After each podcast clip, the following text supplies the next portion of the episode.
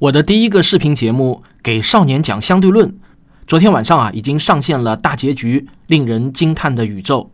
这一集呢与前九集完全不一样，这一集啊是原创片，而这一集的成本呢也是前面九集成本总和的五倍。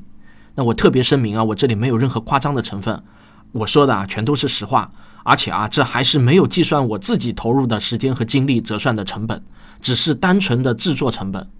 那有很多听众啊已经在前不久结束的四二九演讲会上看过这部片子了。虽然呢是小成本的国产片，客观的说啊，与欧美的大片还有很大的差距。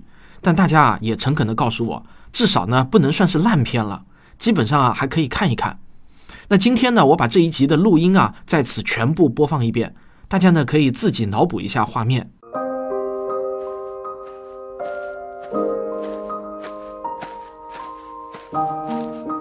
你好，我是你的科学导游汪杰。我将带你打开认识宇宙的全新视角。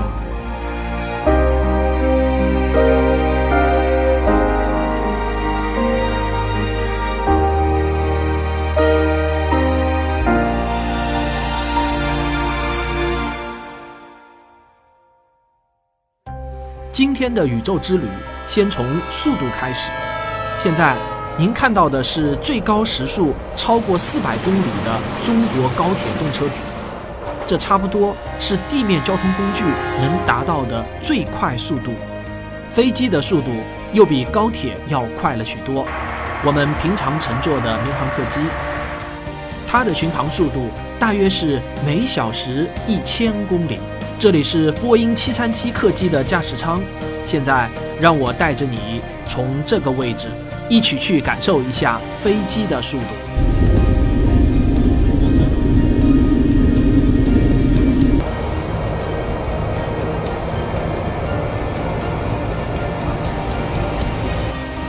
可是为什么你反而觉得速度没有高铁快呢？因为运动都是相对的，我们感受到的速度来自参照物，在天上飞行啊，参照物离我们往往很远。但是，如果我们让飞机保持现在的速度，让它贴着地面飞行，我们就能感受到它的风驰电掣。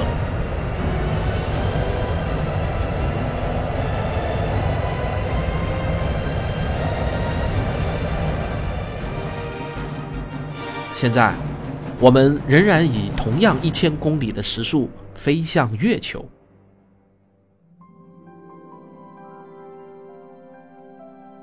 可是为什么我们却感觉自己好像静止了一样呢？因为到了太空中，所有的参照物都离我们十分遥远，我们要飞十六天才能抵达月球。大家看那里，这是美国人在一九七七年发射的旅行者一号探测器，它是目前飞行速度最快的人类飞行器，现在的速度。是民航客机的六十多倍，每小时可以飞六万多公里。如果它飞行在民航客机的巡航高度，我们将看到这样的景象。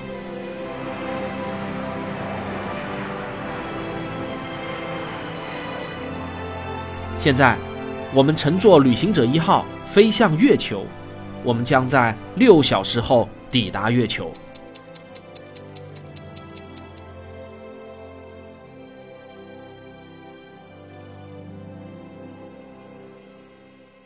旅行者一号虽然不是人类制造的最快飞行器，但是啊，它几乎就是最快的了。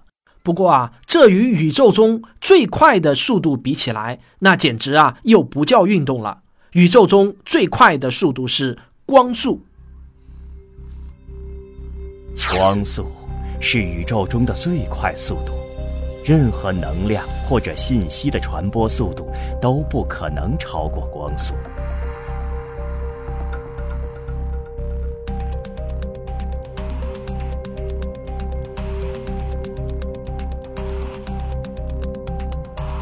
假如我们以十分之一的光速，在这个高度绕地球转，你会看到这样的景象。现在，我们逐步加快到光速。这是一个不可思议的速度。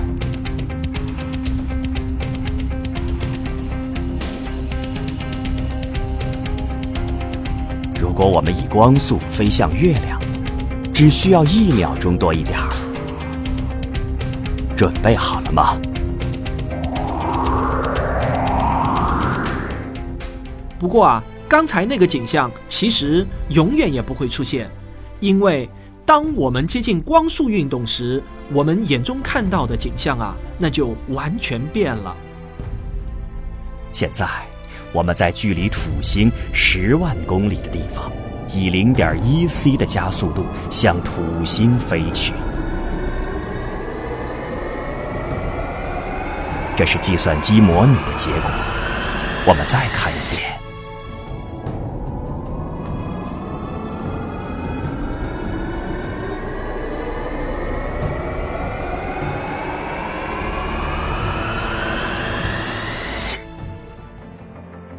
当然，人类想要达到这种速度，那还是一个遥不可及的梦想。旅行者一号正孤独地飞行在柯伊伯天体带中，它已经飞行了四十多年。如果我们从这里回望太阳，太阳与其他恒星已经几乎无法区分，这里连太阳风都吹不到了。旅行者一号在柯伊伯天体带中继续飞行七年多，就会进入奥尔特云。这是包裹在太阳周围由难以计数的微小天体构成的，它们的数量或许能达到上万亿个。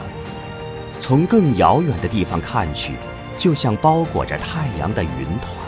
但是啊，大家千万不要被眼前的这幅景象所误导。由于空间的巨大，如果你担心旅行者一号会撞上某个小天体的话，那就如同担心啊，全世界仅有的两只蚊子会相撞一般。旅行者一号在奥尔特云中还要飞三四万年，才能飞出太阳的引力控制范围，来到真正的恒星际空间。就像风筝断了线，从此一头扎向浩瀚的银河系，再也不见踪影。那里是蛇夫座，旅行者一号就在这个方向上，朝着银河系的中心飞去。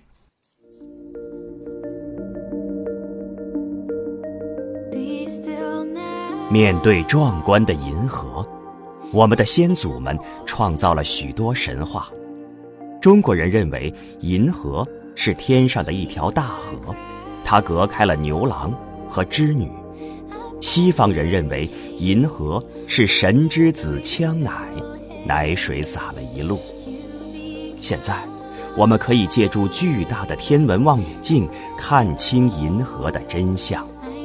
二零一二年十月，欧洲南方天文台发布了一张迄今为止最清晰的银河照片。它拍摄于银心方向的一小块区域，包含了超过八千万颗恒星。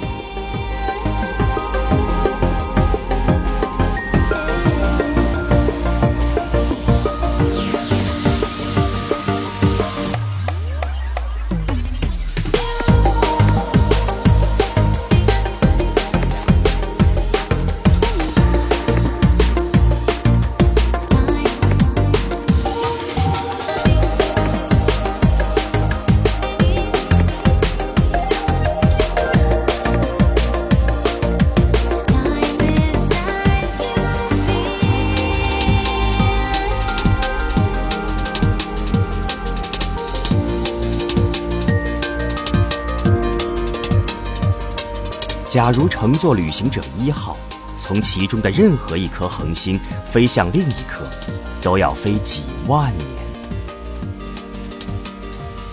假如我们现在以光速从银河系的中心出发，需要七八万年才能飞出银河系。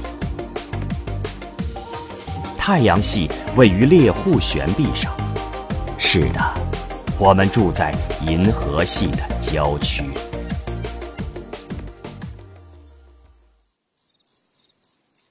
大约两百多年前，以赫歇尔为代表的天文学家们就发现了很多星云。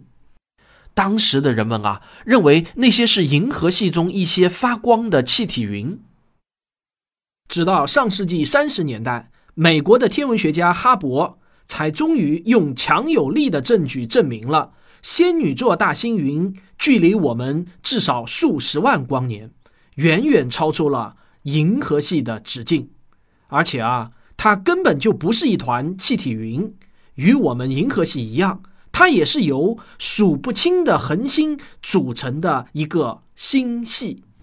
Three, two, zero, and liftoff for the final launch of Endeavour, expanding our knowledge expanding our lives in space. 一九九零年，另一个哈勃被发现号航天飞机送上了距离地球五百五十九公里的近地轨道空间中。哈勃太空天文望远镜将永久的改变人类的宇宙观。一九九五年十二月十八日，哈勃的镜头聚焦到了位于大熊座的一个黑区上。这仅仅只是全天空两千四百万分之一的区域。在宇宙中穿行了一百多亿年的光子，一颗一颗落在了哈勃极为灵敏的感光元件上。十一天之后，三百四十二次曝光最终合成的图像，将给人类的宇宙观带来一次革命性的洗礼。在这张被称为哈勃深空场的照片中，一共包含了三千多个星系。我们的观测已经表明，全宇宙的星系分布是非常均匀的，这也就意味着，全宇宙中可以被我们看到的星系至少超过一千四百亿个。宇宙啊，就像这个气球，它在膨胀。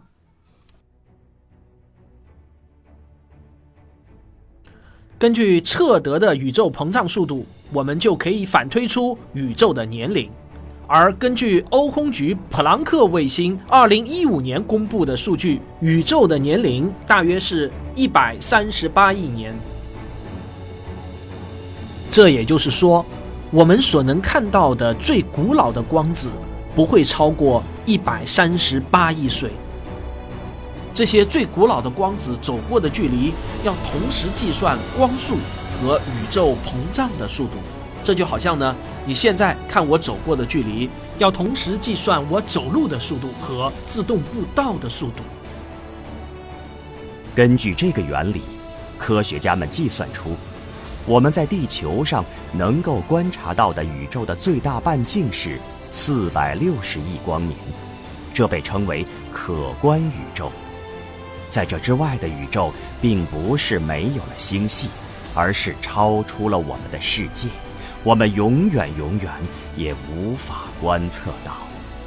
这也就是说啊，本宇宙的全貌，我们只能靠推测，永远也无法得到实证。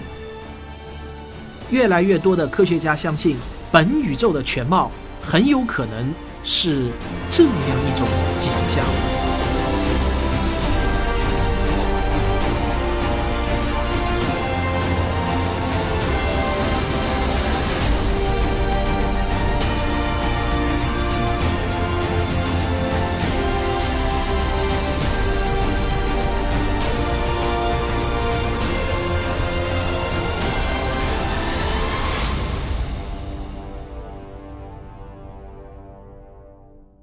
好了，听完了录音啊，如果你不满足于脑补画面的话，可以先找到“科学有故事”的微信公号，然后呢，在菜单中找到收费节目，然后点开菜单，再点“少年相对论”，就可以找到购买链接了。十集的团购价呢是二十九块九一顿 KFC 的价格。这是本人的第一个视频节目，最后一集呢也是我的科学影视的处女作。那我也毫不讳言地说啊，能不能收回成本，决定了我是否能在科学视频这条路上继续走下去。虽然这个钱不是万能的，但没有钱真的是万万不能啊！希望大家能支持我们这一代科普人，最终啊也能做出像 BBC、Discovery、美国国家地理那样的科普大片。科普啊，就是培育土壤的工作。科技之花就生长在这片土壤中。你的关注和支持，就是在和我一起共同耕耘这片土壤。谢谢你们。